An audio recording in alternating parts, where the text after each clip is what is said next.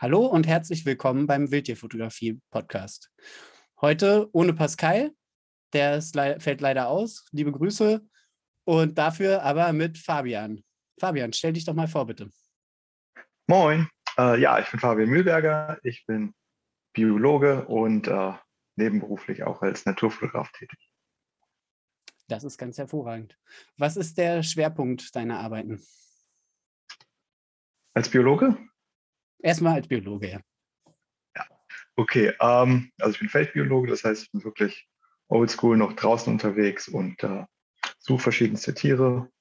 Ähm, mache in Deutschland sozusagen Naturinventur. Dieses Jahr zum Beispiel ganz viele Reptilien, Amphibien. Das heißt, ich gehe zu bestimmten Gewässern und gucke zu verschiedenen Jahreszeiten, was ich dort finde. Und äh, nehme diese Daten auf und reiche die weiter.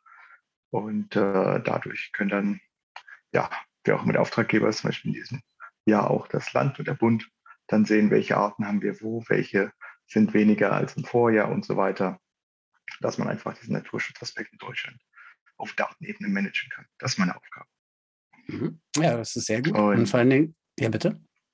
Ja, nee, das wollte ich zur Fotografie. genau, die Brücke wollte ich halt auch gerade schlagen. Ähm, das lässt sich ja super kombinieren. Zumal du ja auch dabei hervorragend äh, deine Motive raussuchen kannst. Wobei so stark verknüpfst du es ja eigentlich zumindest hier in Deutschland ja nicht miteinander. Genau, also in der Fotografie bin ich auch nicht so spezialisiert, also nicht nur vielen Reptilien, sondern mal durch den Bank weg alles, Vögel, Säugetiere, ähm, aber auch Reptilien, Amphibien natürlich viel. Und äh, wenn man sich meine Arbeit anguckt, wird man feststellen, man sieht nicht so viel aus Deutschland, da hast du recht. Ja, wenn ich in Deutschland rausgehe, also ich sehe die ganzen Tiere, ich gucke sie mir an, aber ich nehme einfach nicht die Zeit und Ruhe zur, zur Fotografie, beziehungsweise habe ich oft diesen Drang nicht, sie zu dokumentieren, um eine Geschichte zu erzählen. Also ich persönlich. Mhm. Ja, mache ich ab ja, und zu, aber Regeln nicht. Mhm. Ja, beziehungsweise wer dir irgendwie zumindest auf Instagram folgt und ähm, ich weiß nicht, wie du das bei deinen anderen Plattformen handhabst, ob du die Stories da auch teilst, da sieht man ja oft von dir auch Ausschnitte aus deiner Feldarbeit. Und das ähm, ist ja auch eigentlich zur Wissensvermittlung, sage ich mal, un unter Umständen ja vielsagender, als ähm, dann, wenn du da halt dann immer halt auch mit dem Fotografieren halt äh, dich in Anführungszeichen aufhältst. Ähm, zusätzlich ist es natürlich super spannend, auch deine Arbeit einfach an sich zu verfolgen. Und genau. Was ist, was sind da äh, im Moment, sind da noch äh, aktuell Kartierungen, die du machst, oder bist du jetzt erstmal durch? Das ist der Schwerpunkt im Frühling vor allen Dingen. Genau, also jetzt in April, Mai, Juni habe ich richtig durchgeballert. Letzte Woche auch noch 16 Stunden Tage geschoben. Mhm. Tatsächlich. Äh, jetzt ist es so gut wie vorbei. Jetzt habe ich einmal die Woche oder so noch bis September. Äh, ja. Ansonsten war es das. Aber bis letzte Woche war krass, weil ich habe zum Beispiel, musste morgens ganz viel raus, um Vögel zu kartieren ähm, und dann bis spät in die Nacht noch auf Amphibiensuche gehen. Das, das war hart. Ja, Aber in den drei Monaten macht man als Feldbiologe halt praktisch seinen Jahresumsatz. Mhm. Ja. ja. und da sind dann quasi die, Foto die fotografischen Projekte sind dann sozusagen, liegen dann auch brach oder bist du dann, planst du dann in der Zeit sozusagen die fotografischen Projekte für den Rest des Jahres? Ähm, ja, in der Zeit mache ich tatsächlich fast gar nichts. Ich habe so eine Kamera auch ab und zu dabei, wenn ich mal was Cooles sehe. aber das mhm. Fotografieren kostet halt auch ganz viel Zeit. Und wenn ich halt so viel zu ja. tun habe, ist das schwer. Ähm, aber ja, ich, da, da plane ich nebenbei immer schon. Und früher vor allem schmiede ich Pläne, was das Jahr noch so bringen könnte. Mhm. Ja, schön. Und würdest du sagen, dass das, wenn du die Kamera nicht dabei hast, dass das das Naturerlebnis intensiviert oder ist eh keine Zeit richtig, die Natur dann zu erleben, weil du so quasi mit dem Kartieren eingebunden bist? Ohne Kamera ist das Erlebnis intensiver. Auf jeden Fall. Mhm. Also erstens sieht man immer die coolsten Sachen, wenn man keine Kamera dabei hat. Natürlich, ist so, ja. Wer kennt das nicht? Ähm, genau. Uh, aber der Druck ist auch weg. Das habe ich vor allem im letzten mhm. Jahr für mich gemerkt, dass, dass, dass ich mir selbst zu viel Druck gemacht habe, aus jeder Begegnung ein tolles Foto rauszuholen. Und mhm. mir dann aufgefallen ist, oh, dadurch habe ich im Moment oft gar nicht so den Spaß mehr. Äh, ja. Deswegen das habe ich jetzt ganz bewusst im letzten Jahr so, so einen Schritt zurück gemacht, das Naturerlebnis wieder mehr in den Vordergrund zu stellen. Mhm. Ja, das finde ich total schön. Das fällt mir tatsächlich schwer. Allerdings ist es mir aufgefallen, ähm, dass, dass ähm, beim, also bei der Einschulung von meiner Tochter hatte ich auch meine Kamera dabei mit ähm, 70 bis 200 und hatte eigentlich überlegt, ähm, Bilder zu machen auch. Und dann habe ich aber gemerkt, dass meine Tochter halt immer den Augenkontakt zu mir gesucht hat. Und dann habe ich halt die Kamera in der Tasche gelassen, habe irgendwie drei Fotos mit dem Handy gemacht und habe dafür halt die ganze Zeit Verbindungen zu meiner Tochter gehabt, was einfach viel ja. cooler war, als halt irgendwie, wenn da irgendwie ein paar coole Fotos bei rausgekommen wären. Ne? So. Und so ist es ja genau. eigentlich genau. in der Natur auch, nur da, also was mir manchmal passiert ist, dass ich vergesse, den Auslöser zu drücken, wenn irgendwas total herausragendes passiert, halt, weil ich dann einfach so am Beobachten bin und am Genießen. Ja. Aber das versuche ich mir eher dann doch abzugewöhnen an der Stelle, so, wenn ich die Kamera schon dabei habe. Aber es ist halt trotzdem schön. Also, ja. Ja, ähm, genau. Ich habe eine ganz wichtige Frage noch zu deiner Feldarbeit. Und zwar habe ich gesehen, du ähm, machst dann gerne mal eine Kaffeepause. Und ähm, zum einen, was hast du da für einen Kocher? Kannst du den empfehlen? Und ja, das ist wichtig. Und äh, ganz wichtig auch, du hast quasi so einen Tipp mal gegeben, dass man ähm, am besten den Kaffee einmal mit heißem Wasser ein bisschen ähm, quasi ja, nur ganz ein bisschen quellen lässt, also nur ein ganz bisschen Wasser und dann erst nochmal aufgießt. Kannst du das einmal äh, begründen, bitte? Genau. Ähm, also ich habe einfach ganz normalen Gaskocher und ähm, seit zwei Jahren von Stanley, diese Firma, die auch gute Thermoskannen macht. Den ja. habe ich einfach so, so einen Metall-Kaffeefilter, der so ein eingeschraubtes Sieb hat. Mhm. Ganz leicht zu reinigen, ganz leicht zu benutzen. Braucht man keine anderen Filter. Äh, da kommt das Kaffeepulver einfach rein und dann eine Anleitung davon stand. Man soll ein bisschen heißes Wasser drum machen, damit der Kaffee blumen kann. Ähm, mhm. Und das also löst Blumen heißt das Aroma, das Aroma Dass er so aufblüht, ne? Ähm, ja. Genau. Und äh, du siehst das schon, wenn du, also ich weiß nicht, was auf chemischer Basis passiert, aber du siehst dieses krasse Blasenbildung im Pulver. Ne? Wenn das mhm. so aufgebildet, auf einmal bricht viel Blasen so ähm, Das soll den Kaffee etwas weniger bitter machen. Äh, ja, das, das passt. Also. Ich, ich, werde das ausprobieren. Ja, also ich kann so. sowieso den Filter sehr empfehlen. Im Feld mhm. muss ja immer schnell gehen und Reinigung ist halt auch immer nicht so einfach, wenn ja. man nicht gerade am Bach steht. Ne? Ja, auf jeden Fall. Genau, ja. Ich habe irgendwie, wenn ich unterwegs bin, so eine French Press, sonst zu Hause so eine Cafetiere. Ich bin schon so auch so ein kleiner Kaffee-Junkie auf jeden Fall. Ja. Und ähm, deshalb, äh, bin ich da natürlich sehr interessiert und auch äh, an der Optimierung des äh, Geschmackserlebnisses quasi interessiert. Ja. ja also wenn es darum geht, habe ich immer mal einen Espresso-Kocher, den ich da draufstellen kann. Hm. Aber wenn ich halt meine 16-Stunden-Tage habe, dann brauche ich nur Quantität. Wenn ich mir einen Liter Kaffee mache, Stopp. da komme ich mit der Espresso-Maschine nicht rein. Ja, genau, komm, Prost. ah, ja, sehr gut. Gut, ähm, dann hätte ich äh, erstmal äh, die, würde ich mich quasi den, den ähm, internationalen Tätigkeiten quasi deinen ähm, Reisen so ein bisschen widmen oder beziehungsweise das gehört ja auch quasi direkt äh, zu deinem, wie soll ich sagen, ja, also die, die, ich würde sagen, dass die Natur schon so die größte Leidenschaft ist von dir. Ich, äh, bitte äh, korrigiere mich. So, und dann äh, der Naturschutz und dann Fotografie. So, und die Verknüpfung daraus. Und das heißt, irgendwie die Reisen kann man ja eigentlich bei dir gar nicht äh, loslösen, eben von der Natur beziehungsweise eben dem Naturschutz. Und vielleicht überlegst du jetzt mal, in welcher Reihenfolge du da ähm, äh, drauf eingehst, äh, weil ja. dann dadurch ja vielleicht auch die Priorität nochmal deutlich wird. Genau, also es ist wirklich Natur ist Nummer eins. Ähm, das war schon immer so. Also ich habe immer Natur geliebt, war fasziniert von, von Tieren vor allem, mhm. äh, seit ich kleines Kind bin. Und daraus ist alles andere entstanden. Daraus ist meine Reiselust entstanden. Dadurch kam ich erst zur Fotografie. Also ich fotografiere nur Natur. Ich fotografiere keine Menschen. Äh, ähm, das heißt, der, der Natur ist erstmal alles übergeordnet. Und dadurch kam da eins zum anderen. Ich bin Biologe geworden. Als Biologe ich angefangen, auf Expeditionen auf der ganzen Welt unterwegs zu sein. Und da habe ich dann für mich entdeckt, oh, ich will das dokumentieren, was ich hier sehe und erlebe. Und dadurch ist während des Studiums erst dieser Drang zur Fotografie entstanden. Mhm. Bis dann irgendwann die Fotografie tatsächlich, ja, ein Großteil meiner Arbeit wurde international. Genau, und äh, die, die Reisetätigkeit hat dann ja damit begonnen auch, dass du auch als, oder beziehungsweise erstmal deine private Reisetätigkeit und dann hast du aber auch als Reiseleiter gearbeitet. Wie ist das entstanden? Äh, ja, also ich bin privat immer viel gereist, in, also sofern ich mir das leisten konnte. Also im Studium, ich habe zum Beispiel auch ganz viel Blutplasma gespendet, 23 mhm. Euro, äh, um mir Flüge zu finanzieren.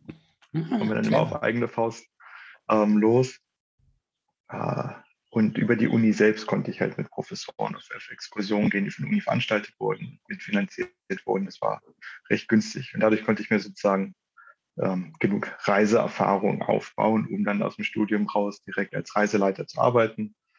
Äh, anfangs waren das nur so Jobs, um mich so ein bisschen über Wasser zu halten. Es waren meine ersten bezahlten Jobs nach der Uni, waren wirklich Reiseleiter für Naturreisen, Wanderreisen. Und ähm, ja, jede Reise habe ich natürlich wieder genutzt, um nebenbei zu fotografieren. Mhm.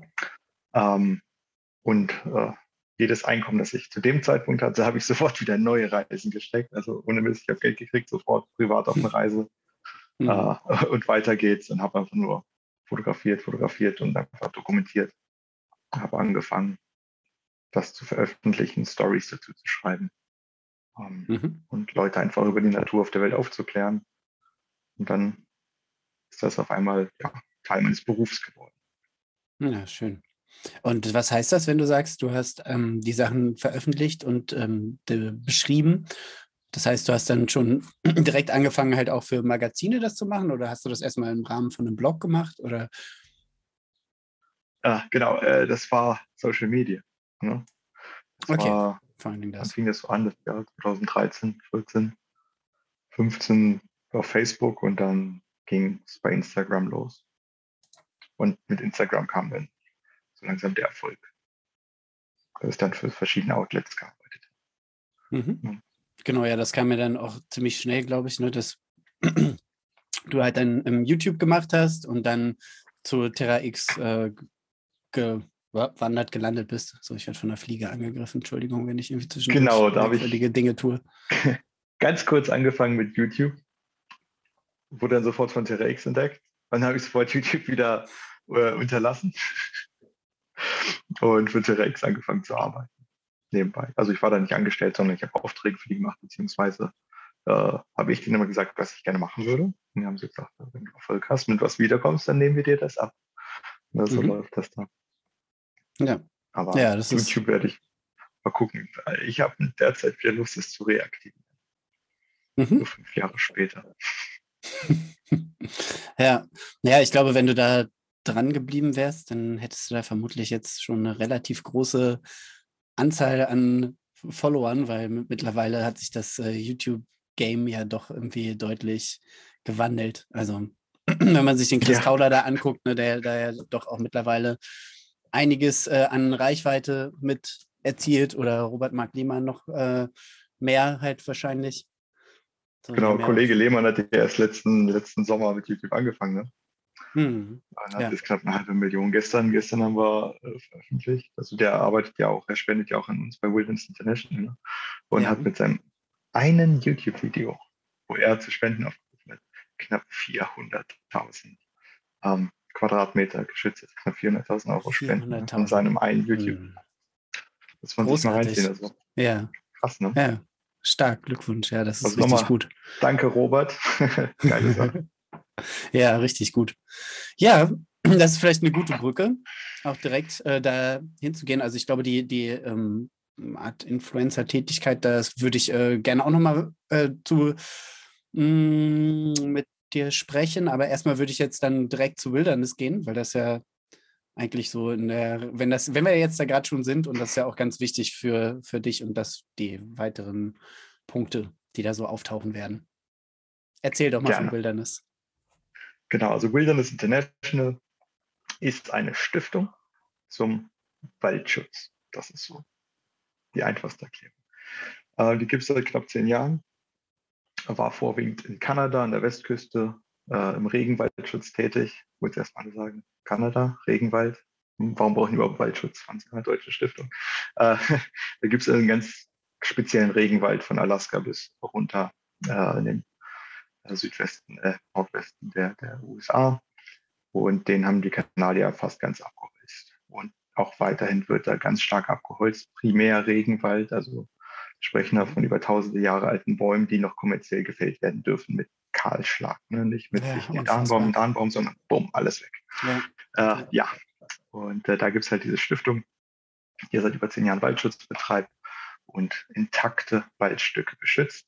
Mit denen kam ich in Kontakt durch meine Arbeit als Reiseleiter vor vielen Jahren, weil die Reiseagentur, für die ich gearbeitet habe, hier mir Erlebnisreisen, die spendet für jeden Reisenden, ähm, der mit ihnen reist, eben äh, Teil des CO2-Abdrucks an Wilderness International ja, zu cool. schützen. Ja, schön.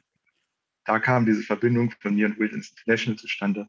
Ich war mit denen in Kanada, durfte für die sozusagen fotografieren, habe mich super mit denen angefreundet und habe da gesagt, ich bin im Dezember, das war vor vier Jahren, 2018, äh, wieder in Peru. Ich organisiere eine kleine Expedition auf eigene Faust in Amazonas. Äh, und ja, so kam eins zum anderen. Die kam, also einer von denen kam mit, lief super gut, wir haben geile Kontakte gemacht. Und jetzt gibt es Wilderness International Peru als eigenständigen Zweig. Und äh, mhm. das ist somit mein Baby. Ich bin einer der Mitbegründer, sitze am Stiftungsrat. Und das geht seit letztem Jahr so richtig, richtig los mit den Waldschützen unten. Da stecke ich sehr viel meiner Freizeit rein. Also das mache ich alles ehrenamtlich derzeit. Mhm. Ja, schön. Sehr ja. gut. Ja, das ist auch wirklich äh, großartig ein richtig gutes Projekt. Und das ist auch super natürlich, dass das da jetzt so viel Reichweite generieren konnte. Oder der Robert, das wird ja auf jeden Fall ein kleiner Boom äh, gewesen sein für eure Arbeit. Ja. Und auf jeden Fall eine tolle Bestätigung auch, ne? Genau, genau. Aber es eskaliert jetzt richtig. Wir haben einige ganz tolle neue große Sponsoren. Ich weiß gar nicht, wie offiziell das heißt ist, deswegen sage ich mir nichts.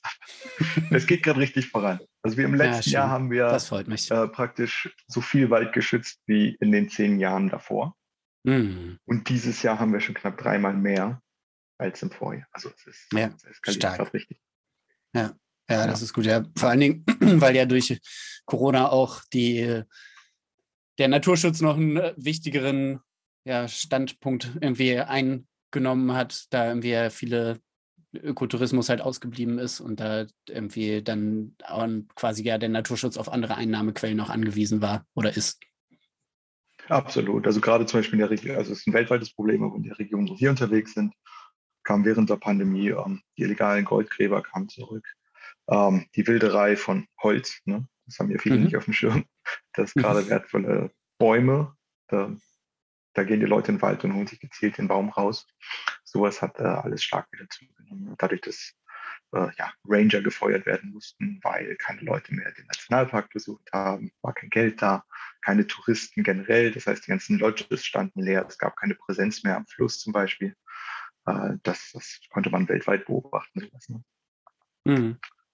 Ja, ich glaube, das ist vielen, ja, und das ist, glaube ich, halt vielen gar nicht bewusst halt, wie wichtig quasi der Tourismus da ist. Also irgendwie, ich glaube, der Dirk Steffens hatte das so, so neulich so plakativ gesagt, ne? Irgendwie fliegen für äh, den Artenschutz oder sowas, war da sein, ja. sein Schlagwort, ne? Finde ich äh, sehr gut auf den Punkt genau. an der Stelle.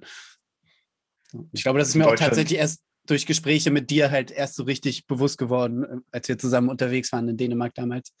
So, ja, ja. Wie krass da der Zusammenhang ist. Also so, dass ich da, das quasi, ich kannte das halt quasi von der, von der Jagd halt, dass die Trophäenjagd tatsächlich auch eben massiv zum Artenschutz beitragen kann. Und äh, das aber eben, das halt allgemein einfach für den Ökotourismus halt auch gilt. Das war mir ja. eben nicht bewusst. Ganz dünnes Eis mit der Jagd. Nee, also das ja, genau das ja natürlich. Diese, ja, diese Hetze-Themen in Deutschland, ne, wo man ausholen muss und wenn man es erklärt, dann ja. verstehen Leute es. Ne? Ja. In Deutschland, der fliegt, der kann kein Naturschützer sein, weil wir einfach so drin haben, ah, Fliegen ist böse. Ja. Ähm, was Leute nicht realisieren, ist ja, für mich als Mensch, wenn ich fliege als einzelne Tat, dann ist der Flug der größte Anteil an meinem CO2-Fußabdruck. Ähm, das heißt aber nicht, dass das das Hauptproblem ist. Ne? Ist von den ganzen Emissionen ist das weniger als 2% auf der Welt. Und ähm, dann müssen wir halt auch den Mehrwert sehen. Ne? Was ist denn überhaupt der Grund für den Klimawandel?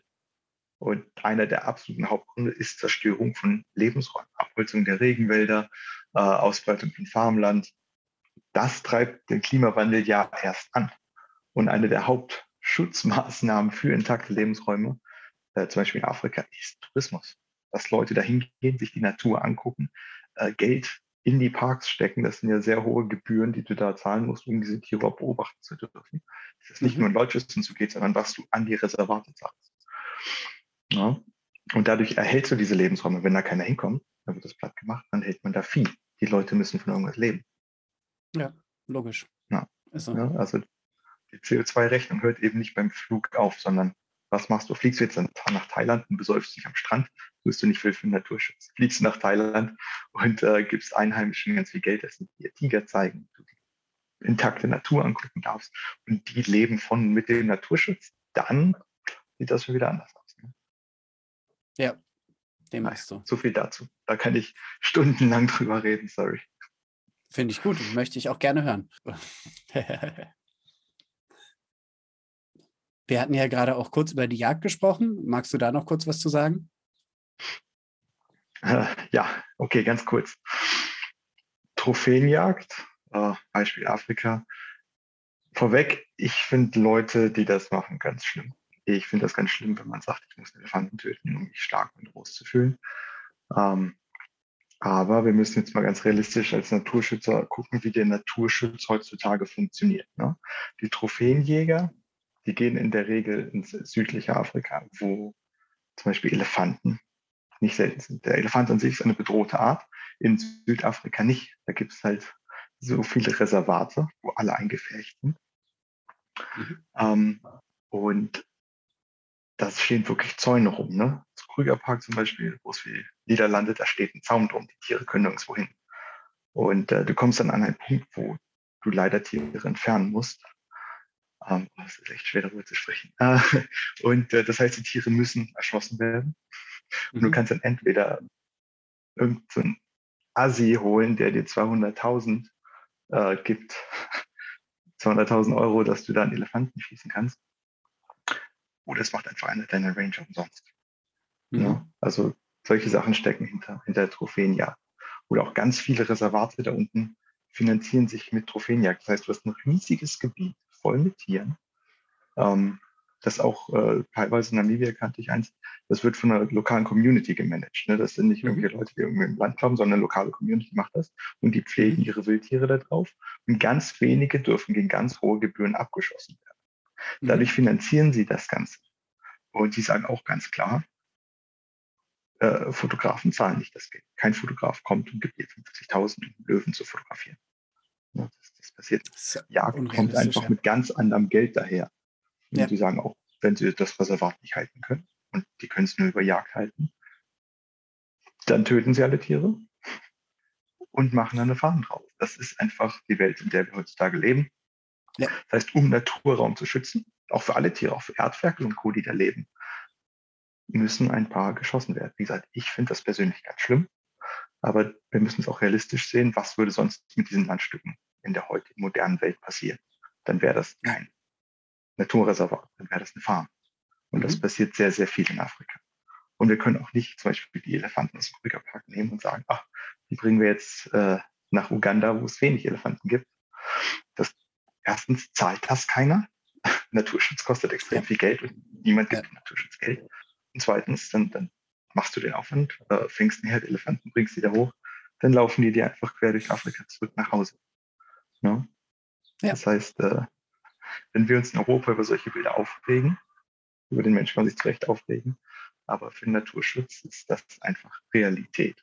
Da gibt es ein paar eklige Sachen, die wir im Moment noch machen müssen. Ich hoffe ja, dass, dass wir in Zukunft uns bessern und sowas nicht mehr nötig sein wird. Und Nationalpark, Naturreservate wieder vernetzt sein können, Tiere wandern können und so weiter. Ne? Aber im Moment sind wir nicht da. Wir müssen jetzt echt darum kämpfen, um jeden Quadratmeter Natur erhalten zu können. Und leider finanziert die Trophäenjagd das in Afrika zum Beispiel sehr viel. So, mhm. reißt mir nicht den Kopf ab, wenn ihr das hört. Ich habe gesagt, Trophäenjäger sind scheiße und ich mag es nicht. Äh, aber ganz ehrlich, wirklich, äh, wir hauptberuflich Naturschützer müssen leider mit so ein paar ganz schlimmen Sachen klarkommen, um das real also umsetzen zu können. Ne? Ja, ja ein schweres Thema. Ich ja, ja. Halt und ich glaube, du hast, ähm, zu Recht. Ja, ich glaube, ich glaube, ähm, dass das äh, so differenziert eben auch ähm, Sinn macht, das zu betrachten. Ne? Also die, ähm, wenn das in Folge von oder im Zuge von einem klugen Management erfolgt, dass irgendwie Abschüsse gegen Geld dann gezahlt werden, finde ich irgendwie das total sinnvoll. Ähm, eben, na klar, wären Alternativen wünschenswert. Ähm, andererseits sind es halt eben auch gemanagte Flächen und vielleicht ähm, ja. Genau, weil wenn man das dann eben klug macht ähm, und dafür dann eben die Tiere schützt und vor Wilderern schützt und so weiter, dann ist das ähm, irgendwie vielleicht klug, die Nachfrage so irgendwie zu befriedigen und gleichzeitig ähm, noch was Gutes zu tun. Auf der anderen Seite gibt es natürlich vollkommen absurde Dinge wie äh, halt Löwen, die irgendwie komplett Banane sind, weil die aus irgendeiner Kuschelfarm rauskommen, die dann irgendwie in einem Gehege freigelassen werden, wo die nirgendwo hin können und einfach nur irgendwie von einem Typen mit einer M16 durchlöchert werden, irgendwie halt. So, das ist ja, ja Realität, dass ja, das gibt. So, und das ist halt, das ist, finde ich halt irgendwie komplett unverständlich, wie ein Mensch da was draus ziehen kann dafür, ja. also Geld auszugeben. Und ich finde es auch schon schlimm, dass überhaupt Löwen in so einem Zustand geraten, weil irgendwie irgendwelche Menschen meinen, sie müssten halt unbedingt Löwenbabys kuscheln, so. Dass ja. die hinterher halt quasi so Brei im Kopf sind, dass die zu nichts anderem mehr gut sind, als als äh, Schlachtvieh quasi niedergemetzelt zu werden. So. Ja. Und das ist natürlich. Genau, dazu also, nochmal ganz kurz. Also, da, da, muss man auch noch mal kurz unterscheiden, mit, genau mit dem Canned Hunting, was du gerade gesagt hast, mhm. wo die wirklich Tiere in Käfigen und so äh, ranziehen, die dann in so einem Reservat, in so ein ganz kleines Abteil kommen praktisch, wo einfach einer mhm. hingeht und die abhalten. Ne? Äh, das, das, das ist auch so ökologisch und so äh, komplettes Desaster. Ne? Die Tiere werden halt rein in Gefangenschaft aufgezogen und dann eingepfercht und man kann sie so semi-wild kurz abschießen. Ne? Äh, das, das hat auch mit Naturschutz dann gar nichts mehr so zu tun. Ähm, also das ist nochmal anders zu sehen als ein gut gemanagtes Jagdreservat, ne, sag ich mal. Ja. ja, aber ja, es ist einfach schwer. Viele haben Afrika noch im Kopf und denken, da gibt es noch die große weite Wildnis, Tiere bewegen sich frei. Es ist halt sehr, sehr, sehr. Es ist alles eingezäunt. Ne? Ich war jetzt mhm. auch gerade wieder, was heißt wieder, ich war das erste Mal in Uganda im Februar. Mhm. Ähm, bin da auf eigene Faust rumgefahren in die Nationalparke. Und es ist äh, wirklich bis Nationalparkgrenze, bumm, wohnen da Leute und ist Ackerland. Und dann siehst mhm. du einfach wie so ein Stück durch die Landschaft. Äh, die Farm geht bis an den Zaun ran oder bis an die Parkgrenze. Manchmal war da tatsächlich auch kein Zaun. Ähm, ja, und dann kommt der Nationalpark und das sind die Tiere. Aber das ist halt in diesem Land, ne, du hast den Nationalpark und darüber hinaus eigentlich keine Wildnis mehr, keine Natur mehr. Und die Tiere, ja. die können zwar da aus dem Park laufen, dann stehen sie in der Farm. Und da gibt es auch Probleme, dann werden sie abgeschossen. Ja. Haben, neulich hat da wieder ein Elefant jemand getötet und so. Das passiert halt wirklich viel.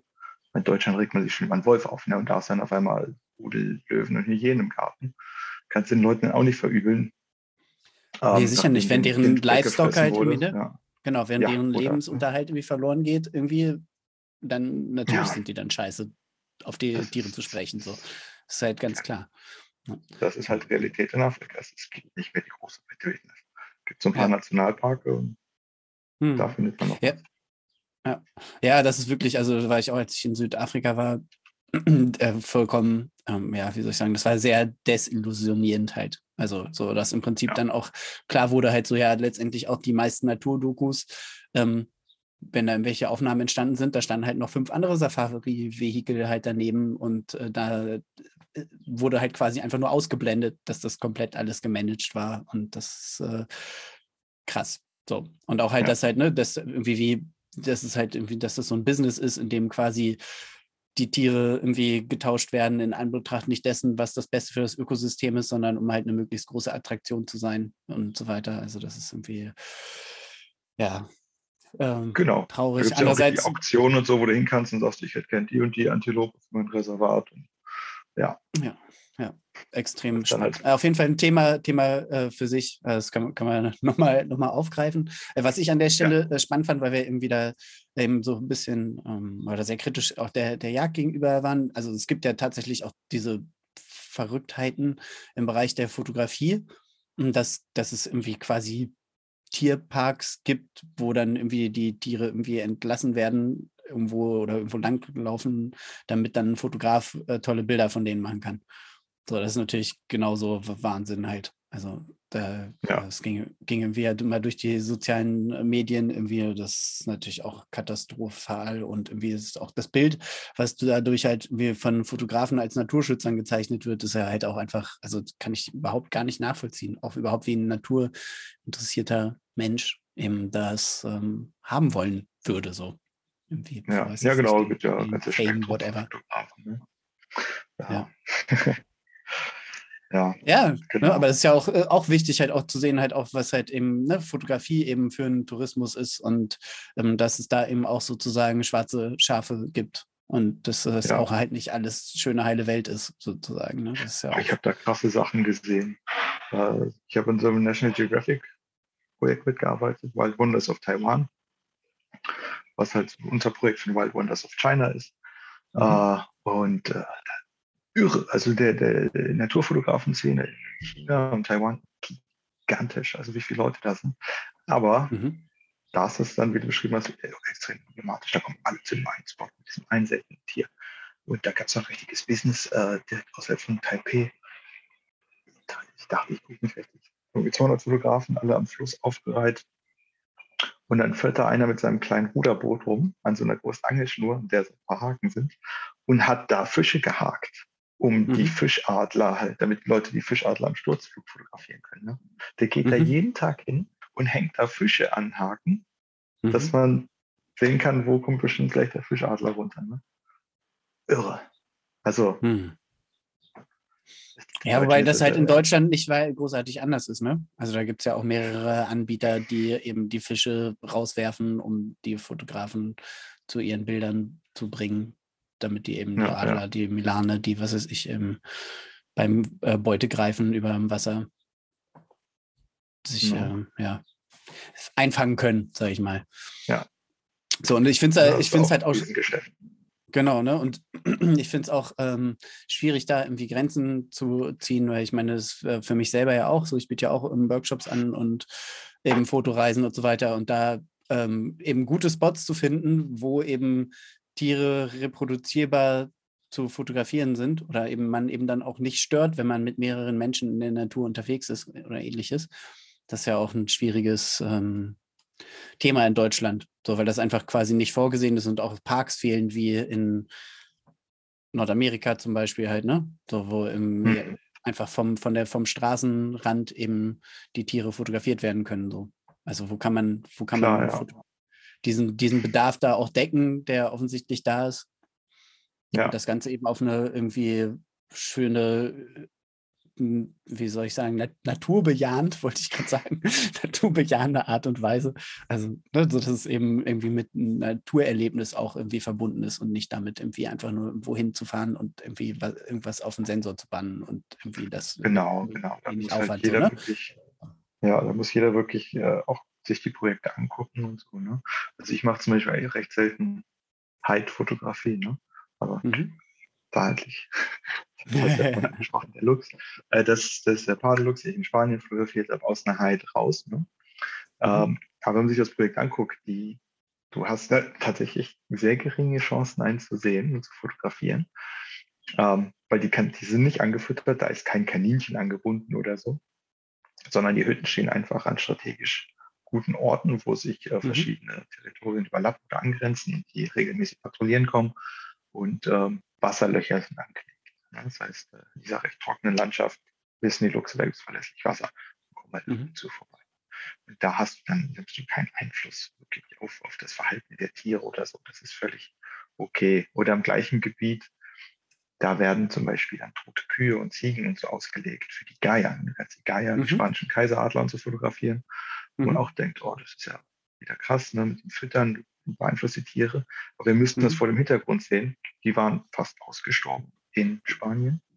Mhm. Ähm, einfach aus dem Grund, nach EU-Regularien darfst du nicht eine tote Kuh auf der Weide rumliegen lassen. Und dann sind auf einmal die Geier eingebrochen, die waren fast weg. Mhm. Und jetzt hilft man denen eben wieder. Tote Tiere werden wieder liegen gelassen.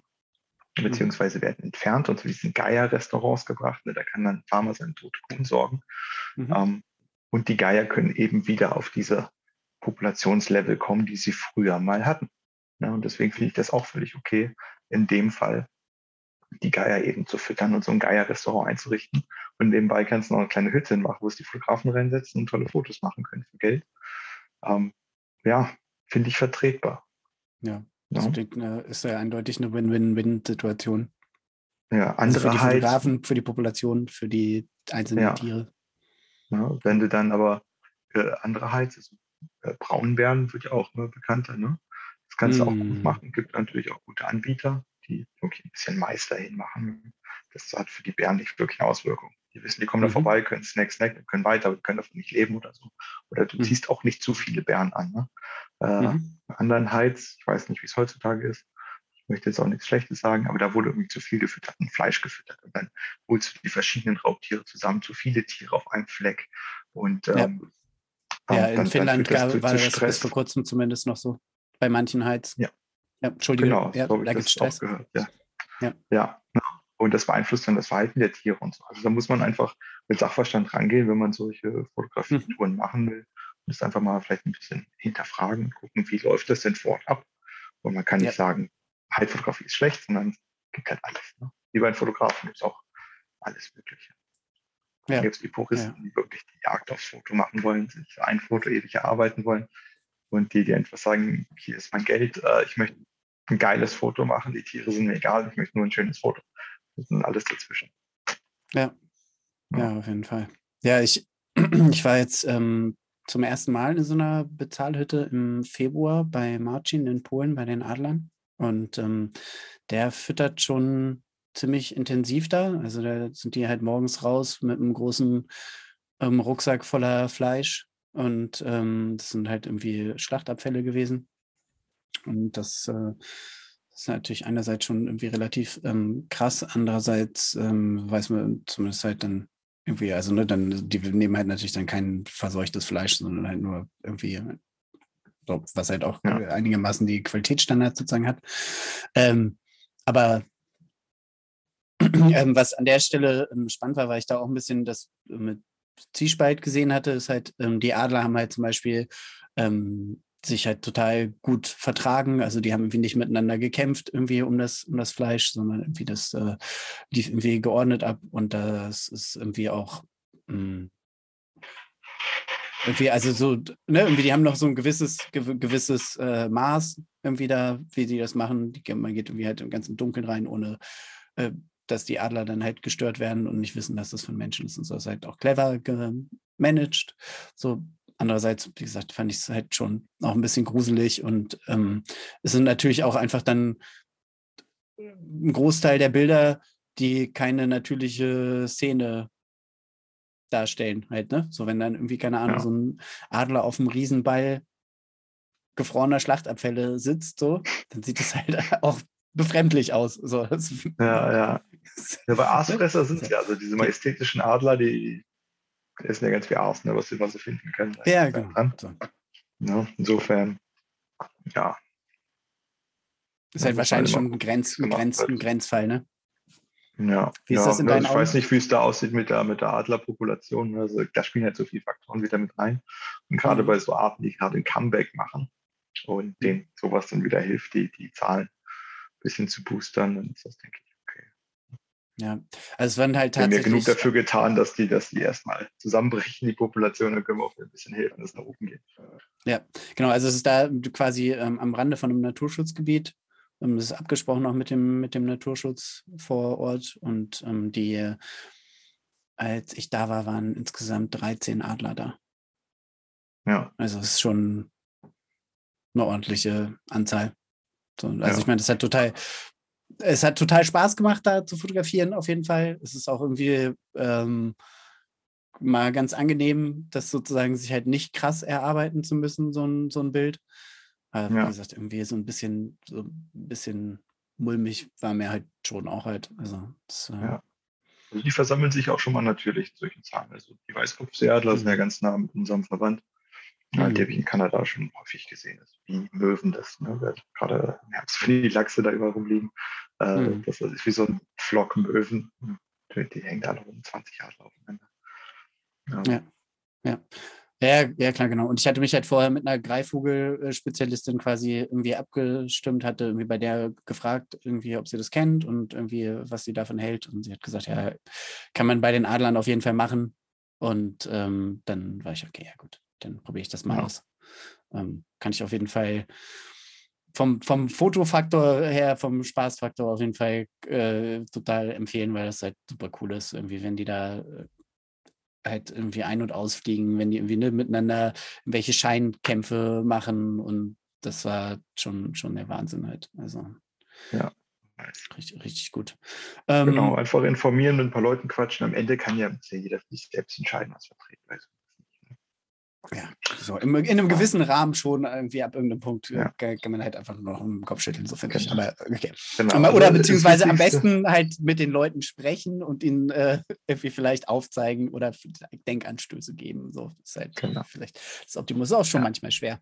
Was mir vorhin nochmal bei den Geiern eingefallen ist, was ich hatte irgendwie bei Rewilding Europe im Herbst ähm, das ähm, so ein wie soll ich sagen, Wildlife Tourism Training heißt es oder sowas, äh, gemacht. Total interessant, ähm, richtig gut. Irgendwie dieses Rewilding-Konzept von denen ist auch super.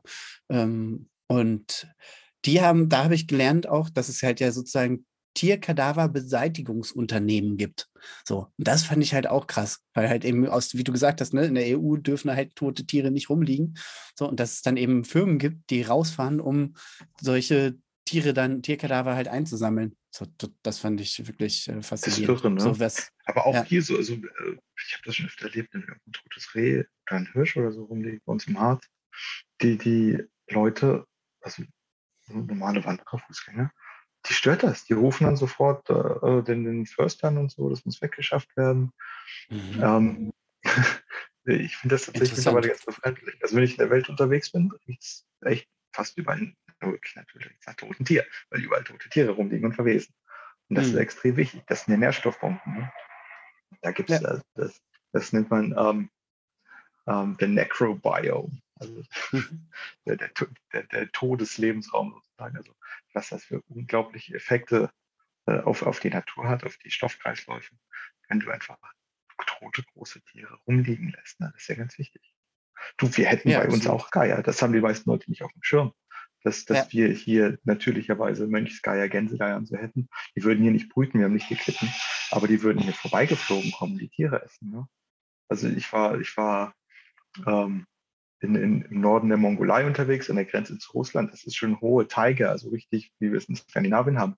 Und da fliegen mhm. die Geier überall rum, weil da tote Tiere rumliegen. Ja? Mhm. Hier erinnert sich nur in Deutschland keiner mehr dran, dass Geier mal hierher gehört haben. Und wir lassen einfach nichts rumliegen. Sonst hätten wir die hier auch. Das ist der einzige Grund, warum wir die hier nicht haben. Keiner kann sich daran erinnern und wir lassen nichts rumliegen. Das lohnt sich für die nicht hierher zu fliegen.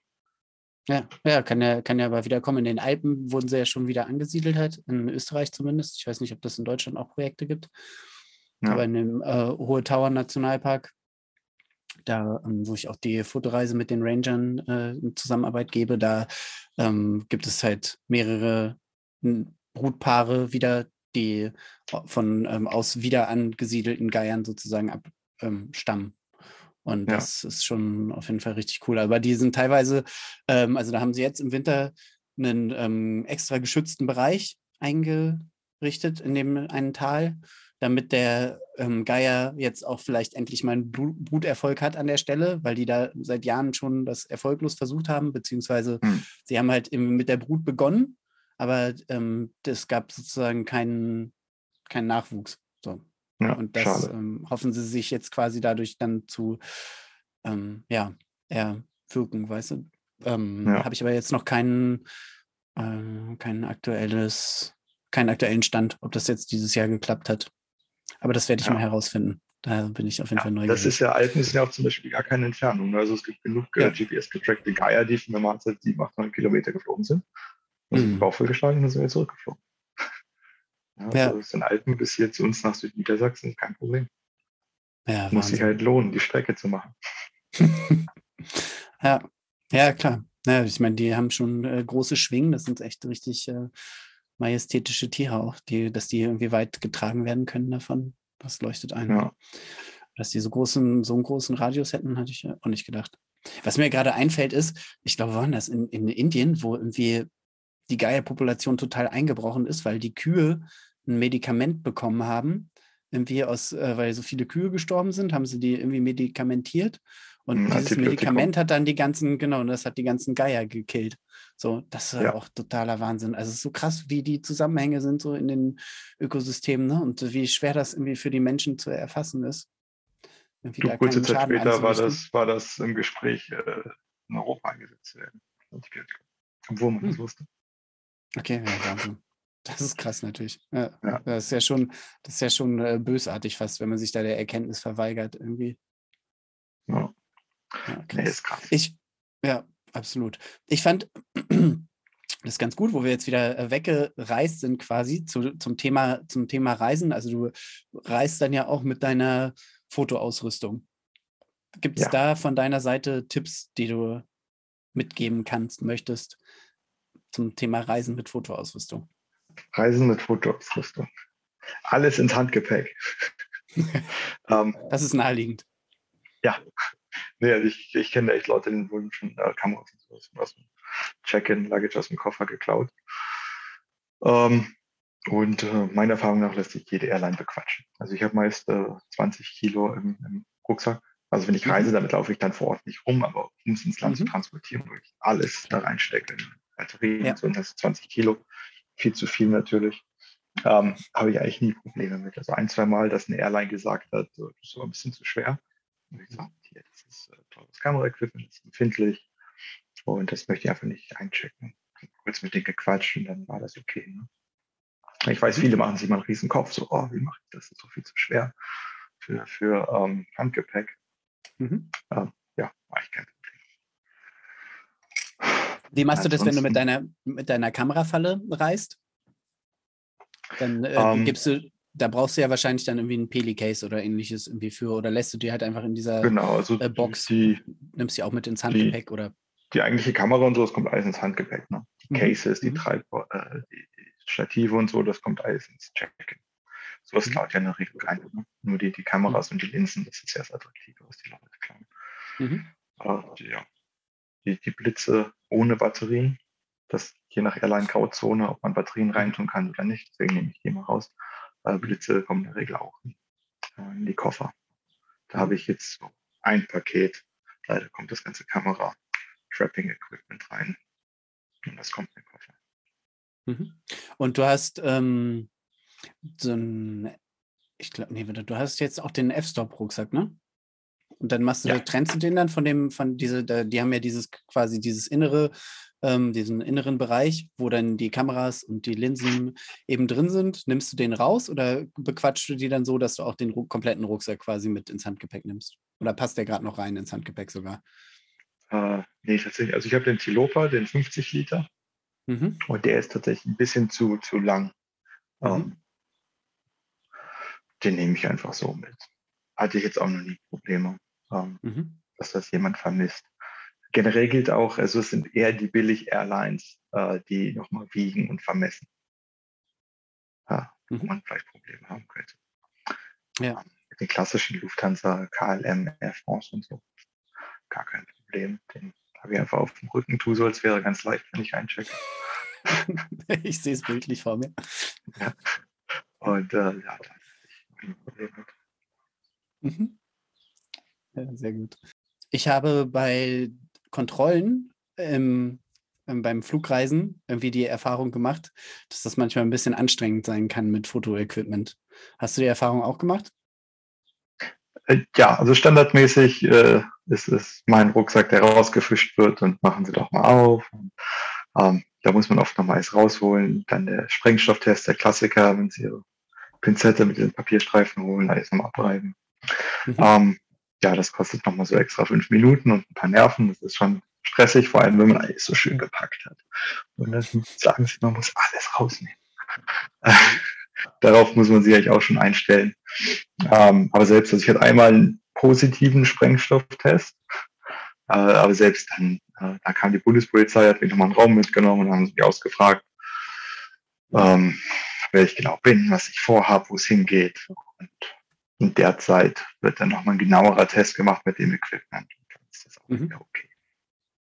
Ja, okay. das ja, ist einfach nur nervig, aber passiert eigentlich ja, und du bist ja auch ein eloquenter Mensch und dann ähm, kommt man aus solchen Situationen ja auch meistens ziemlich schnell und gut raus, ist so ein Erfahrungswert, wenn man halt irgendwie freundlich bleibt und äh, mit den Leuten redet und nicht einfach irgendwie sofort anti ist und die Leute beleidigt, irgendwie, wenn man gerade gestresst ist, so, dann wird es halt blöd. Oh ja, ja, am Flughafen, die Flughafenmitarbeiter sind alle, ja, die Flughafenmitarbeiter sind alle, die haben immer recht und sind alle ganz lieb. Also die, das sind die mächtigsten Menschen der Welt. Äh, deswegen legt man sich nie an. Ja. Besser ist es ja. Ja, klar. Ja, sehr gut. Ähm, ja, genau. Und dann jetzt bist du äh, erfolgreich angekommen auf deiner Reise. Dein Fotoequipment ist noch vollständig. Und ähm, wie laufen deine, deine Reisen dann üblicherweise ab? Bist du da dann ähm, irgendwie, hast du irgendwie ein Assignment dann meistens irgendwie und bist gezielt auf der Suche nach irgendwelchen Tieren oder bist du eher äh, dann auch im, als Biologe oder eben als Naturschützer und Fotograf auf Reise? Mal so, mal so. Also in letzter Zeit habe ich tatsächlich nicht mehr so viele äh, große Expeditionen als Biologe gemacht, wo ich wirklich losgehe, angeheuert werde und für ein paar Monate eine bestimmte Sache erforsche. Äh, nee, jetzt tatsächlich die meisten meiner Reisen selbst geplant und äh, dann Schwerpunkt Fotografie aber vor allem dann Storytelling. Also das heißt, ich gehe nicht hin und fotografiere Tiere, sondern ich kläre den Lebensraum auf, die Bedrohung. Äh, da arbeite ich ja ganz viel für Terra X beim ZDF. Da geht es halt vorwiegend um die Stories. Ähm, und dann überlege ich mir vorher, was ich machen will. Also die schicken mich nicht eigentlich irgendwo hin, sondern ich sage denen, hey, ich würde gerne das und das machen, da und darüber berichten. Ähm, und dann gehe ich und mache das und die nehmen mir das ab. Mhm. Das sind eigentlich so die Assignments, die ich kriege. Also das sind nicht die klassischen, dass mir gesagt wird, du gehst jetzt nach Peru und fotografierst einen Jaguar, sondern ich sage, ich gehe nach Peru und Regenwald. Ähm, ich werde mit irgendwelchen spannenden Sachen wiederkommen. Man weiß ja nie, was man findet. Ich verspreche auch nicht den Jaguar zum Beispiel, weil ich einfach weiß, das ist unrealistisch. Hm, ja. Und dann gucke ich mir alles an. Ne? Ich fotografiere dann auch mal Pflanzen oder mache Schwerpunktfrösche, je nachdem, wo ich, ich lustig bin den Tag oder worüber ich halt auch stolper. Ja. Und arbeitest und, du dann vor Ort meistens mit irgendeiner NGO zusammen oder sind das dann alles schon Sachen, die du, weil du schon so viel Ort, Ortskenntnis hast, ähm, quasi auch eigenständig machst? Oder beziehungsweise du bist, kommst ja quasi mit deiner eigenen NGO, wenn man so will. also ich nach Kanada oder Beruf fliege, dann mache ich das mit Wilderness International, äh, wo wir uns vor Ort entweder in Kanada schon so gut auskennen, da sind wir eigentlich auf eigene Faust im Wald unterwegs und in Peru, ähm, da besuche ich immer eine lokale Forschungsstation, mit der wir arbeiten, von äh, Fauna Forever. Und äh, hänge mit denen rum, gehe mit den Biologen im Wald, aber da kenne ich mittlerweile die Wege auch sehr gut, dass ich da allein im Wald rumlaufen kann. Ähm, ansonsten arbeite ich, suche ich mir eigentlich immer lokale Kontakte. Ne? Also wenn ich mir überlege, irgendwo hinzugehen, dann, dann stecke ich da sehr viel Arbeit rein. Also zum Beispiel Uganda jetzt wieder als Beispiel, wo ich im Februar war. Äh, das war ein Trip, den habe ich komplett alleine geplant und auch alleine umgesetzt vor Ort. Äh, mit Mietwagen durch die Gegend fahren, habe mir halt genau angeguckt, was sind die Regeln, welche Nationalparke darf ich, was darf ich alleine machen, was nicht.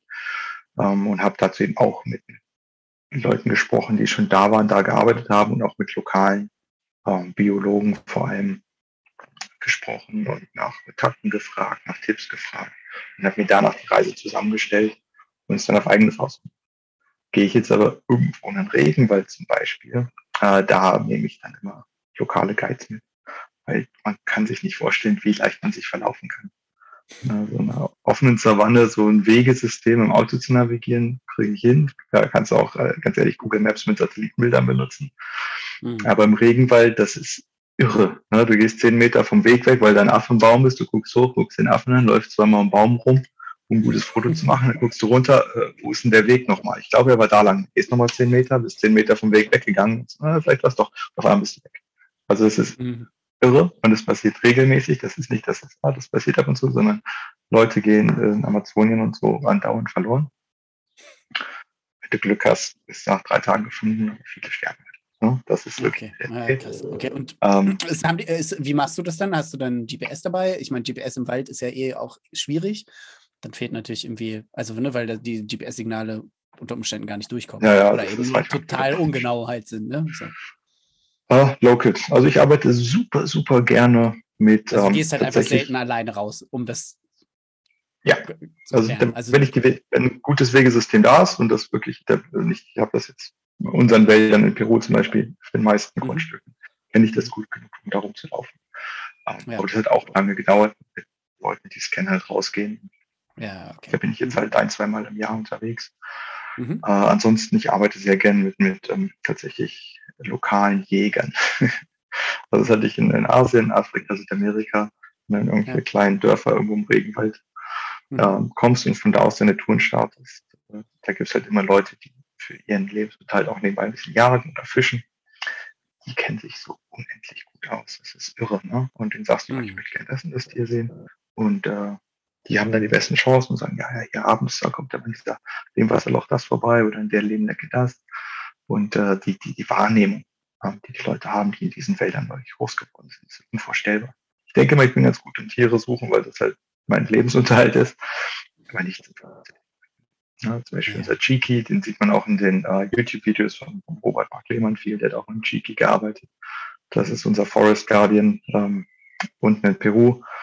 Und mit dem habe ich zuerst gearbeitet, als ich erstmal in den Wäldern unterwegs war, bevor wir Wilderness da gegründet haben. Und äh, da hält mir dann im Wald, hält er mir Hand auf die Schulter und Fabian, zehn Minuten kommen hier Affen vorbei. Oh, okay. Und zehn Minuten später kommt wirklich so ein Trupp Affen vorbei. Ja, großartig. Das ist, die haben eine Wahrnehmung, das ist unglaublich. Mhm. Und das ist, äh, also zum einen ganz toll, mit den Leuten zu arbeiten und natürlich auch extrem förderlich, wieder für den Naturschutz mit Locals zu arbeiten, die von der Natur leben.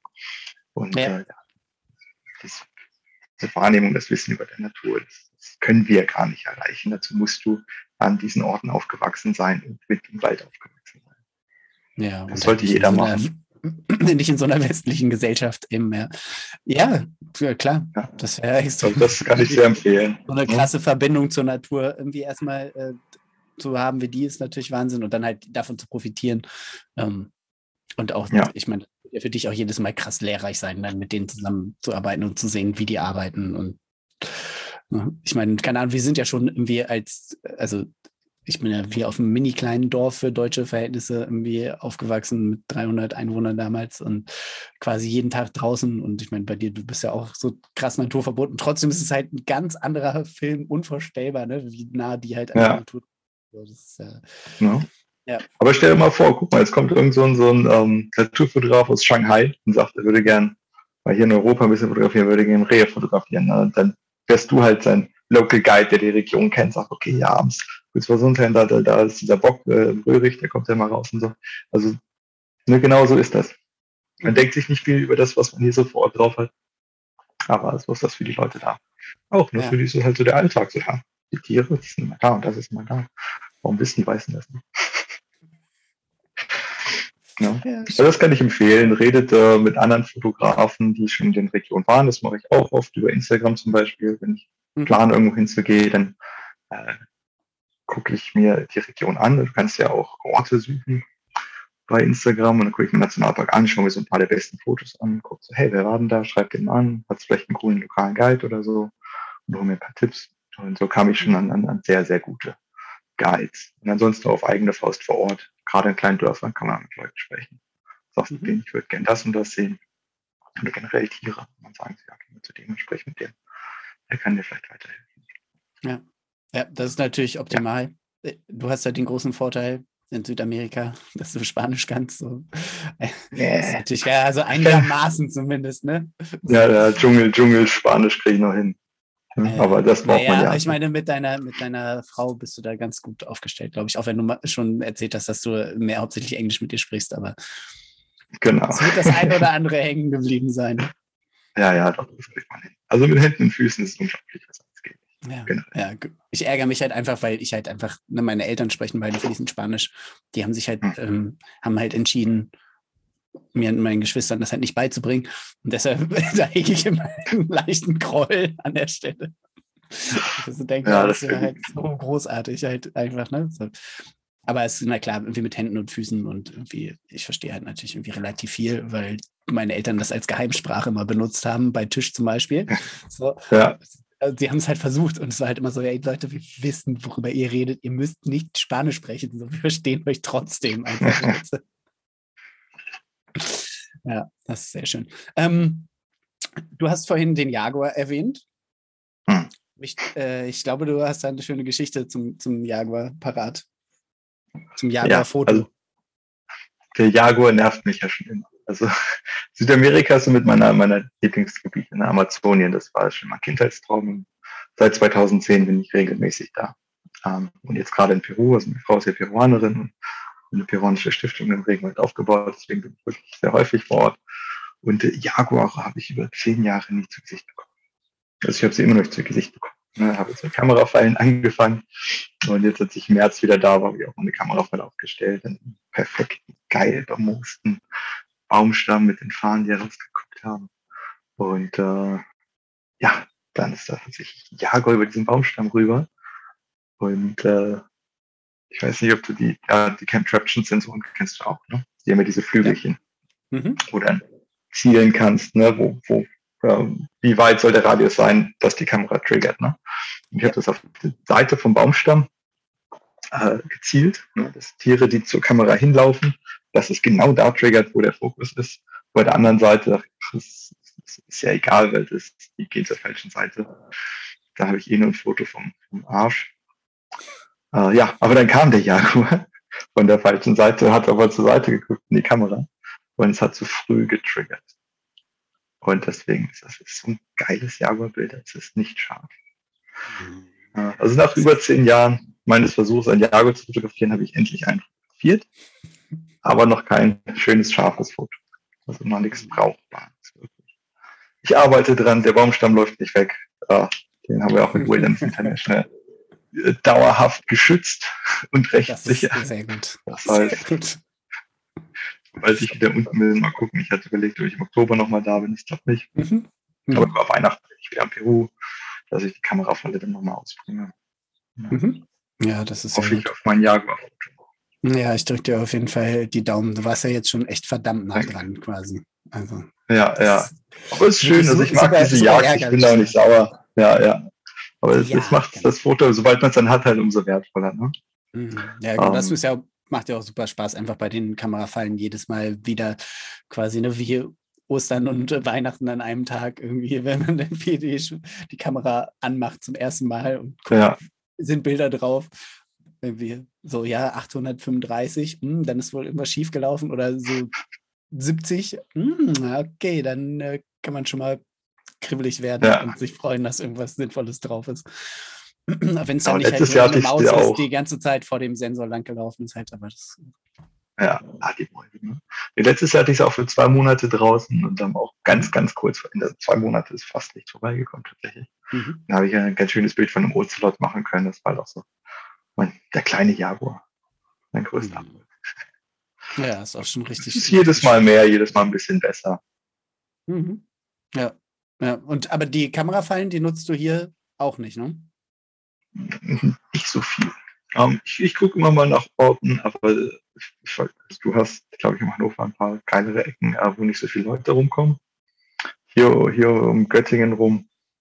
Fragt mal ah, die Förster und die Jäger hier, wie der Freizeitdruck äh, auf die Natur hier ist. Aber ja, es gibt halt natürlich Ecken, ja. wo es halt trotzdem ruhig ist, halt klar. Und irgendwie im ja. Harzvorland ist halt schon touristisch natürlich irgendwie. Ja, es ist, ist eine andere irre, Runde, ne? also, ja, genau, es ist hier tatsächlich problematisch eine Stelle zu finden, wo, wo ich guten Gewissens meine Kamera hinstellen kann. Mhm. Mhm.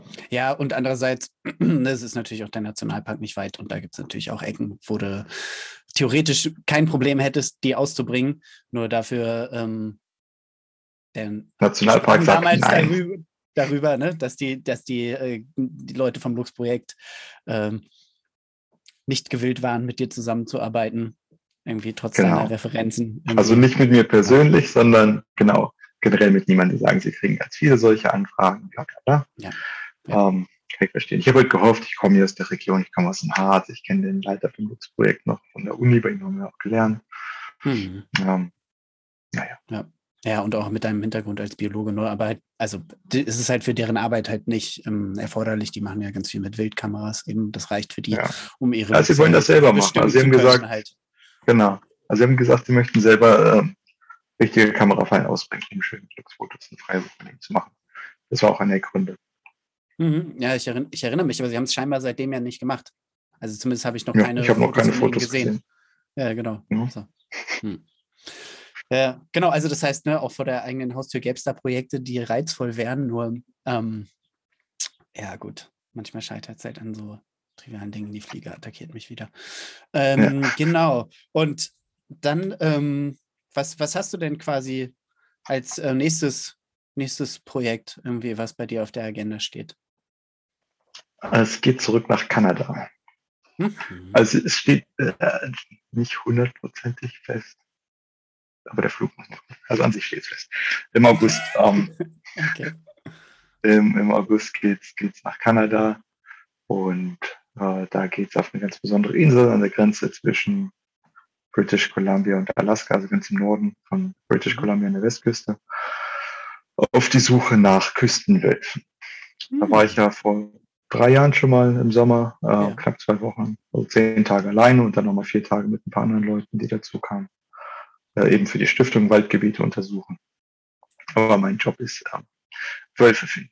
Also das wird ganz spannend. Ich bin diesmal nicht alleine. Wir bringen auch wieder ein Team mit. Wir haben verschiedene Arbeiten zu erledigen. Eben mhm. auch wieder Grundstücke angucken, nach dem Rechten sehen auf den äh, Waldstücken, die wir schon schützen. Weil auch wenn das Recht abgelegen ist, da kommen tatsächlich auch äh, Leute hin, mhm. um Holz zu extrahieren. Ähm, das ist eine schöne Formulierung. Nicht, genau, den, den Namen der Insel war gerade, was ich auf Deutsch passiert eigentlich auch nichts. Äh, aber in Kanada, also dort dürfen noch Wölfe ja, gejagt werden. Also nicht mhm. dürfen, sondern machen dann gerade einen Kall, also einen richtig geplanten ähm, mhm. Abschlachtung eigentlich von ja. über 50 Prozent der Wolfspopulation in British Columbia, mhm. um die Waldrentiere zu schützen, die auf der anderen Seite der Bergkette leben und mhm. äh, ja, ist klar, die halt. fast ja. Also und äh, snaren, snaren die noch? Also benutzen die noch ähm, ja. äh, diese äh, Fallen, die die Leute, also die die Wölfe dann quasi äh, erdrosseln? Genau, also du darfst das benutzen, das Erdrosseln wäre ja tatsächlich noch ganz okay, das geht ja recht schnell, sondern äh, die haben es auch oft am Bein oder so, ne? oder diese, diese mhm. klassischen ja, Schnappbeine, die wir nur aus Cartoons kennen. Ne? Genau, dass das die, mhm. ach, das ist schrecklich. Okay, aber eigentlich sollten die, die sollten doch gebannt werden auch. Also die sollten auch äh, quasi verboten werden. Entschuldigung für das dauernde Springen in englische Begriffe. Ja, alles gut. Ähm, ja, hoffentlich wird es bald gebannt. Das was ich gesehen habe, was egal ist, weil der, der Pelzhandel ist ja auch noch recht groß. Wenn ein Tier abschießt, dann ist es noch ein Pelz. Ja. ja. Deswegen benutzt man solche Sachen ja noch. Mhm. Das ist echt schade. Naja, aber da hoffe ich dann eben drauf, äh, die Küstenwölfe in ihrem Habitat zu sehen, wie sie da die mhm. Küstenabschnitte ähm, äh, patrouillieren nach angespülten Speiseresten die Krabben essen. Ja, die fangen ja auch Lachse, wenn die Lachse die Flüsse hochziehen. Also sind ganz mhm. besondere Wölfe. Es sind äh, Grauwölfe wie bei uns auch, aber eben eine genetisch spezielle Unterart, die jetzt im Lebensraum mit dem Meer angepasst ist und sich vorwiegend aus dem Meer halt ernährt.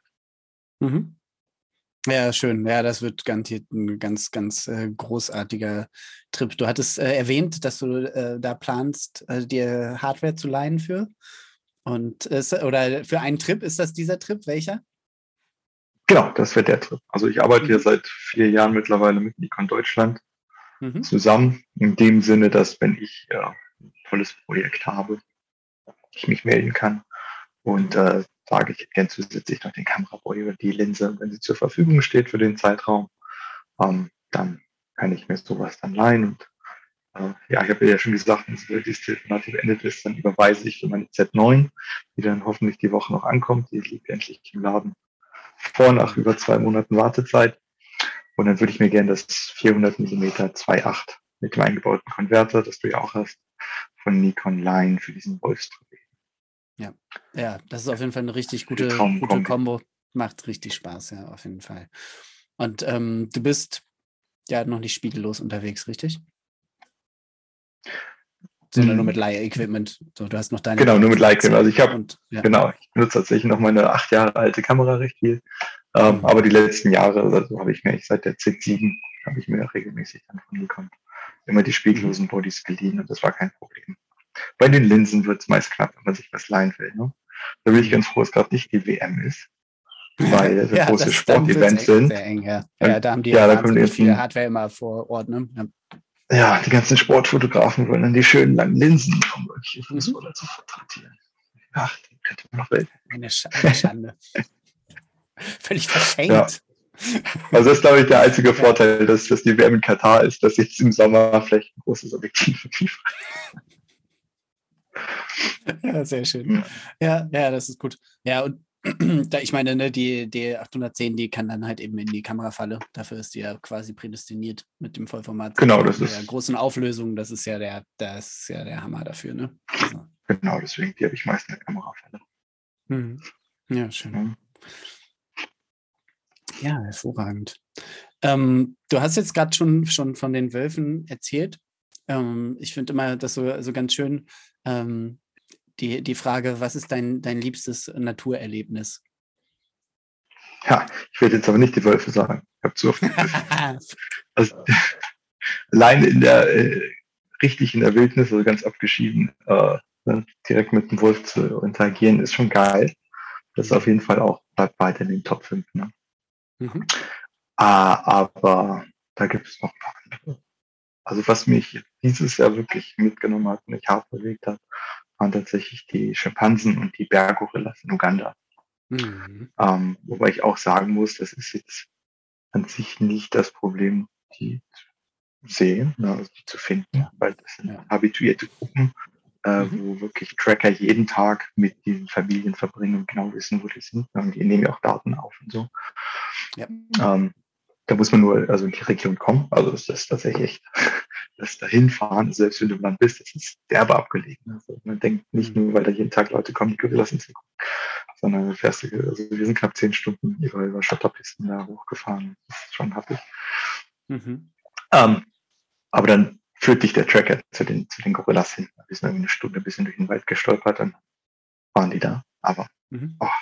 also das ist, das ist was anderes, ne? wenn du da Auge in Auge ähm, mit, mit, mit unseren nahen Verwandten sitzt, ne? auch mit den, mit den Schimpansen. Mhm. Äh, das, das, ist, das ist ein anderes Gefühl. Ne? Da guckt dich nicht irgendwas an, sondern da guckt jemand zurück. Ne? Also Ja, ja. was Das glaube ich, extrem dass du da, das ist ja ber- berüchtigt, dass man quasi die Seele der Menschenaffen halt dann einfach auch sieht, quasi, ne? Also die- diese Ja, wachen, das intelligenten Augen, unterschiedliches Verhalten und das ist natürlich was, was glaube ich jeder Naturfotograf gerne mal erleben möchte. Also es steht bei mir auf jeden Fall natürlich auch ganz weit oben auf der Wunschliste. Es freut mich auf jeden Fall Ja. mega, dass du das ähm, realisieren konntest. Und ich meine, das ist natürlich auch nicht ganz ohne. Ne? Ich glaube, es ist halt ja so- sowohl halt finanziell nicht äh, unerheblich, irgendwie, was man da investieren muss. Und dann sind die Permits ähm, ja auch quasi, also die sind begrenzt so. Ich weiß nicht, ähm, hattest du da irgendwie eine Warteliste irgendwie, wo du das, oder ist das, ähm, ging das irgendwie gut von der Hand? Ja, das ist tatsächlich echt tricky. Also ich kam äh, über eine Bekannte daran, die vor Ort eine Reiseagentur tatsächlich hat. Mhm. Äh, und wir haben das recht spontan gemacht, einen Monat im Voraus. Mhm. Ähm, als, als absehbar war, dass das Corona so ein bisschen abläuft und so. Äh, das war unsere Hochzeitsreise, hatten wir letztes Jahr verschoben, wir wollten eigentlich nach Tansania. Und äh, haben uns dann für Uganda entschieden. Und äh, deswegen war das recht spontan und wir haben nur noch an einem Ort, also der Windy Nationalpark, wo du hingehst, um die zu sehen, der hat drei Zugänge, Mhm. einen Hauptzugang, wo irgendwie acht Gorilla-Familien sind und wir waren dann im abgelegensten, höchsten Punkt, wo nur zwei, drei Gorilla-Familien sind. Mhm. Und äh, pro Tag dürfen maximal fünf, äh, nee, nee, nicht fünf, acht Leute zu, zu einer Familie. Für eine Stunde maximal. Ne? Äh, deswegen sind die, die Plätze meist Monate im Voraus äh, vergriffen. Wir hatten echt Glück. Äh, wir haben aber auch gesagt, scheißegal, wo im Nationalpark, und solange irgendwo ein Ticket frei ist, gehen wir dahin. Mhm. Und das war tatsächlich auch, also da sage ich ganz ehrlich, praktisch ein Drittel unserer zwei Wochen Rundtour durch Uganda waren diese Gorilla-Permits. Wir hatten auch anfangs überlegt, ähm, aber es halt Hochzeitsreise, äh, wir sind beides Biologen und das war einfach ein absoluter Lebenstraum. Also wenn wir es jetzt nicht machen, dann machen wir es nicht nochmal. Und äh, ich weiß nicht, es war unglaublich, ne? Un unglaublich. Und auch äh, das einzige Mal in meinem ganzen Leben, dass ich richtig Bammel vor einem Tier hatte. Also, Mhm. Okay. äh, wenn so ein Silberrücken auf dich zustürmt, dann wird der anders. Also ich habe schon mit, mit äh, vielen Großkatzen gearbeitet, mit, mit äh, vier verschiedenen Bärenarten in freier Wildbahn und Elefanten und, und, und. Also da hatte ich nicht Probleme mit und äh, bei denen auch. Man macht sich groß, starrt sie nieder und äh, das ist so die Regel für die ganzen Tiere. Nicht bei Gorillas. Das sagt dir keiner vorher. Wenn ein Gorilla auf dich zurennt, dann machst du dich ganz klein, guckst auf den Boden und bist ganz beschämt. Ähm, aber bei mir war einfach dieser Reflex drin, wie als wenn so, so ein Bär oder so, so ein bisschen Mockcharge machst, dass du dich aufstellst. Ey, mach das nicht mit dem. Provoziert er den Silberrücken? Ich fasse es nicht. Ähm, also der, der kam auf mich zugestapft einmal, ist also ganz böse und so schnell durch die habe ich natürlich auch schlecht gefühlt. Also das ist äh, ja. ein dummer Fehler, man will die Tiere ja auch nicht stressen und so. Also es war auch nur ganz kurz, danach hat er sich umgedreht und ist freudig weggegangen. Äh, und hat, ähm, hat sich dann abgelegt und ein Baby gespielt später. Hm, schön. Aber ja, ist da, da, ja, ja, aber das war also das einzige Mal im Leben, dass ich echt dachte, oh mein Gott. Ähm, ja, das ist mir noch nicht ja. passiert. Ja? Man kann halt auch nicht alles wissen und du hast ja schon vorhin das äh, gesagt, ne? Irgendwie, deshalb sprichst du ja halt dann auch üblicherweise eben vorher mit Menschen, die sich halt auskennen oder hast eben die Guides auch dabei, die, da haben die halt vielleicht dann auch gepennt, dich da nicht zu briefen vorher. Ja, genau, jetzt also, mir im Nachhinein gesagt. Halt, ja, genau, also hat die einfach nur so runtergezogen dann. Ähm, ja, okay, ja, immerhin. Ja. Gröberes ver verhindert, ja. Ja, ja. Oh, ja, gut. Ja, okay, spannend. Ja, das ist ein Wahnsinn. Also Berggorillas, Schimpansen, sagte ich. Ja. ja ist derzeit mein Favorit, weil es so, so frisch im Gedächtnis ist und einfach ganz, mhm. ganz anders. Ja, und äh, halt auch die Bilder, die da entstanden sind, sind ja auch halt richtig schön. Also, ja, so das beste, ganz schön, beste ganz schön, ganz schön, tricky, ne? Also dieser, der, der, der Wald ist ja komplett dicht. Ne? Und äh, du hast nur eine Stunde mit den Tieren und anfangs erwischt die Tiere halt, wie du sie erwischt, und die waren gerade am Fressen. Und dann ziehen die halt überall rum und du siehst nur schwarze Schatten und da wackelt was im Gebüsch, aber es ist nicht offen, sei es so. Ganz, ganz am Ende, in den letzten zehn Minuten, haben sie sich abgelegt, äh, Pause gemacht, die Kinder haben gespielt, mhm. die Erwachsenen haben sich entlaust und da sind dann halt die ganzen Fotos entstanden. Vorher war es nur Chaos und Babys rennen durchs Gebüsch. Ja, also fotografisch ist, ist die Tiere finden es einfach, aber die Bedingungen, es ist alles nass, es ist neblig, alles beschlägt, äh, es ist ultra unwegsam, alles ist mit mhm. so Brombeeren überwachsen. Ähm, ja, also man muss dann die Technik wissen. Ja. Genau. die Tiere finden nicht das Problem, äh, das gute Foto in der Situation machen. Tatsächlich die größte Herausforderung. Ja, ist dir gelungen. Hast du gemeistert. ja. Gerne. Kommt jetzt auch bald hier an die Wand. Ich habe dir gesagt. Ja, okay, ja, sehr gut. Ja, es tut mir ein bisschen leid für den Lux, aber. ja, der kommt nur woanders. Ja. Ähm, genau, ich hatte noch ähm, vorhin angedroht schon, dass äh, einmal ähm, Thema so Instagram Inf Influencer-Dasein. Wie ähm, der schon angesprochene Chris Kauler vorhin, ne, der äh, sieht sich ja inzwischen auch wirklich sehr als äh, Influencer quasi. Ähm, du hast ja auch eine sehr große Reichweite da. Ähm, wie beschreibst du das für dich und auch irgendwie, was deine Prioritäten angeht? Ja, also ich bin ja tatsächlich auch recht festgefahren seit ein paar Jahren. Also ich kam zu den 30.000 Plateau. Mhm. Äh, bin ich ein Influencer? weiß nicht. Also ich habe die Plattform schon viel genutzt für Kontakte, für Aufträge, hilft das natürlich auch wirklich ähm, tatsächlich. Und ich nutze es, um Leute über Tiere aufzuklären, Naturschutz aufzuklären. Mhm. Ähm, Geld verdiene ich damit tatsächlich nicht. Es ist halt eine gute Visitenkarte, wie gesagt. Also es hat mir geholfen, zu Aufträgen zu kommen. Mhm. Aber weiß nicht. Ich würde sagen, man ist ein Influencer, wenn man äh, Profit draus schlägt, wenn man mhm. mit, seinem, mit seiner Reach Geld macht. Ne? Aber es ist eine, okay, das ist eine Definition. Da haben auch wieder andere Leute eine Definition. Ja, ich rede einfach gerne über Natur. Ne? Also, wenn du mir hier im Göttinger Wald über den Weg läufst und ich gerade einen coolen Vogel höre, dann laber ich auch den Fußgänger neben mir damit voll und sagt, boah, hören Sie mal das. Ne? Und ähm, ja. Instagram ist eine gute Plattform, um einfach jeden, den es interessiert, voll zu labern. Und wenn ich Reiseleitung mache, ist es ja auch nichts anderes. Also äh, ja. Bottomline ist, ich gehe einfach gern raus und suche nach Tieren und erzähle Leuten was dazu. Und mhm. äh, das mache ich über jede Plattform, die gegeben wird. Ja, ja. Ja das äh, ist äh, gut ähm, auf, den, auf den Punkt gebracht. Ne? Und also ich glaube halt so dieses, das ist ja auch das äh, Wichtigste an der Stelle, so diese Lobbyarbeit für die Natur, wie sage ich immer. So, das ist, glaube ich, irgendwie wichtig, dass wir als Naturfotografen das eben machen und dass da wir da die Reichweite natürlich irgendwie zu nutzen und der Plattform, die sich uns bieten. So, das ist äh, ja, das ja. ist es. Mm, ja, schön. Genau, dann hattest du gesagt, ähm, irgendwann kommt vielleicht auch wieder was auf YouTube, da freue ich mich natürlich. Dann, ähm, wo sind deine Arbeiten noch zu finden? Du hast eine Website? Ich habe eine Website, äh, die immer mehr oder weniger fast fertig ist. Mhm. also sie kann man besuchen, ob sie ist genau in dieser fertig, wie ich das gerne hätte. Das ist einfach mhm. fabianmühlberger.com, also mein Name. Äh, auf Instagram bin ich am, am aktivsten. Also da poste ich ein bisschen Fotos und vor allem auch Stories. Äh, wie gesagt, ich habe ja in letzter Zeit tatsächlich recht wenig gepostet, aber ähm, da klopft es gerade an. Kein Problem.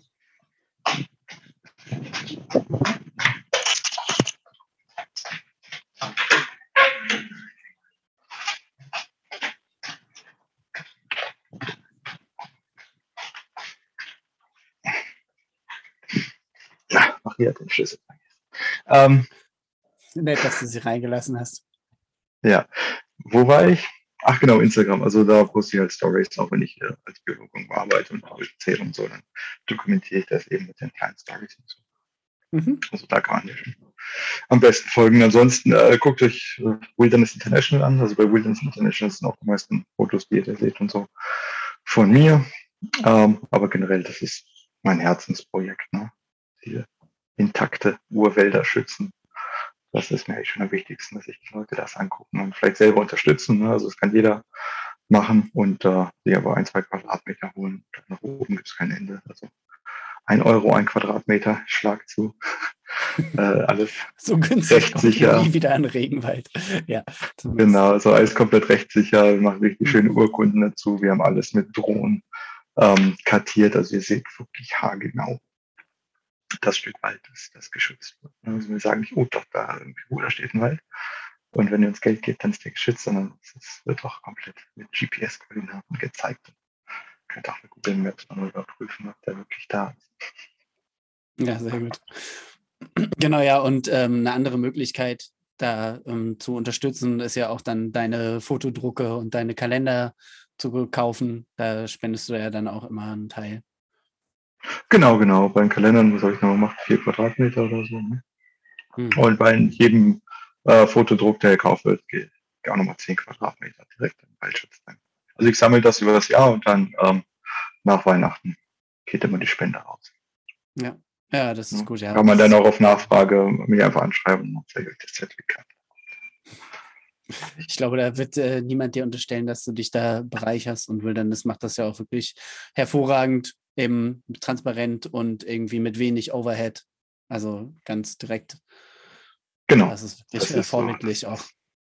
Ja, das Goal, dass es alles sehr transparent und straightforward ist und wir nicht so viel Geld irgendwie im Management und Verwaltung und so verlieren, sondern ja. dass es wirklich schön weit rausgeht. Und, ähm, ja, wir arbeiten auch gerade daran, es noch transparenter zu machen mit der neuen Website, wo wir dann haargenau aufschlüsseln, wo jeder Cent hingeht für einen gespendeten Euro.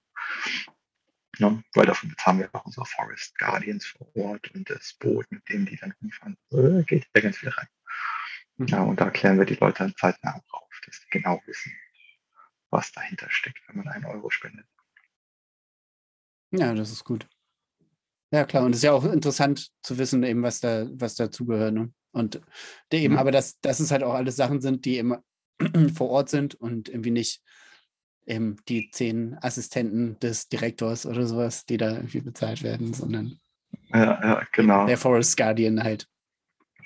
Ja. Genau. Ja, schön. Also es hat mir richtig viel Spaß gemacht, äh, mit dir zu reden, wie immer. Ähm, hast du noch was zum, äh, zum Abschied oder? Ah, nee, wir haben, glaube ich, ganz schön viel abgedeckt, ne? Definitiv.